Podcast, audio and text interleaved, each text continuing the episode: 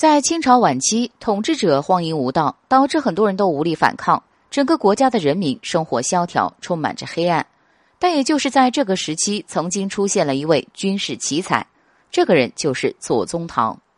不过，清朝土地被外敌霸占的时候，他则向外国人借高利贷，不少人甚至专家都觉得他非常聪明。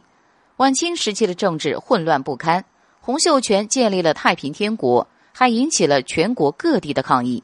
这时候的左宗棠便提议让慈禧太后出兵，想方设法收复新疆，因为一旦新疆被收复了，就不会任人宰割了。当时左宗棠去西征，经济状况怎么样呢？他们到底有多穷呢？他成功劝说了慈禧，但是慈禧才给了他两百万两的白银，这对于有着将近十万人数的军队少得过于可怜了。后来左宗棠在收复新疆的时候，自筹了军费一千万。当时左宗棠在一八六七年到一八八一年向外国洋行借款六次，一共借到了一千九百五十万两的银两，其中一半都是为了收复新疆、解决粮食的问题，而且他选择的还是利息最高的银行。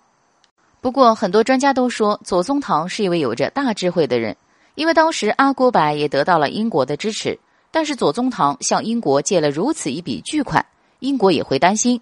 如果清政府败了，这笔钱回不来怎么办？即便清政府的两千万还了，可是左宗棠个人借的五百万两肯定是还不了了。所以英国在这场战争中就不会帮助阿古柏。